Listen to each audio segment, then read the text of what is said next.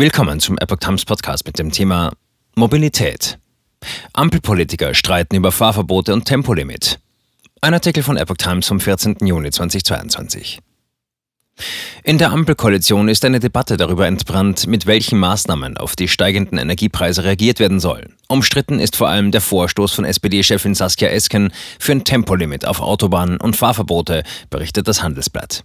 Die SPD-Energiepolitikerin Nina Scheer unterstützt die Vorschläge.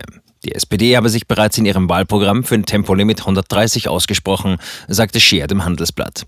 Generelle Regelungen, wie sie beispielsweise für flexibel gestaltbare autofreie Sonntage gelten könnten, wirken dabei unabhängig von Preiseffekten. Der FDP-Verkehrspolitiker Bernd Reuter kritisiert die von Esken vorgeschlagenen Maßnahmen als symbolpolitische Irrwege, die in der aktuellen Situation nicht weiterhelfen würden. Zugleich warb er für den von seiner Partei durchgesetzten Tankrabatt. Ein Blick auf unsere Nachbarländer wie die Niederlande zeigen, dass der Tankrabatt eine wirksame Maßnahme ist, um die Bürgerinnen und Bürger unmittelbar zu entlasten, sagte Reuter.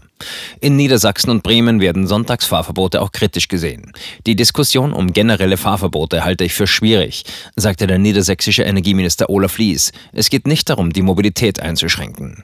Bremens Verkehrssenatorin und Vorsitzende der Verkehrsministerkonferenz VMK, Maike Schäfer, verwies auf die Erfahrung mit Sonntagsfahrverboten im Jahr 1973. Die Verbote hätten seinerzeit nur mäßig gewirkt, sagte Schäfer dem Handelsblatt. Dagegen bezeichnete die Grünen-Politikerin ein generelles Tempolimit auf Autobahnen von 130 km pro Stunde als längst überfällig.